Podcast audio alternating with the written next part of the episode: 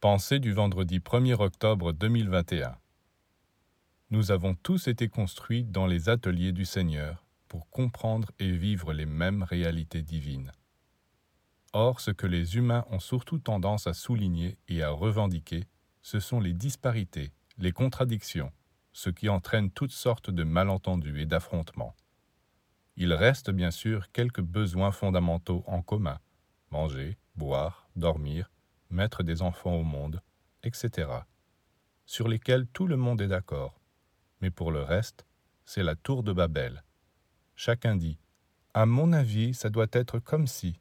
D'après moi, ça doit être comme ça. Très bien. Mais il faudrait qu'il pense aussi un peu à la vie des autres.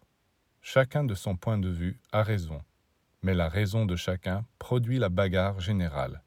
Ainsi va le monde, comme on dit et le monde va de bagarre en bagarre, parce que chacun veut faire triompher sa raison.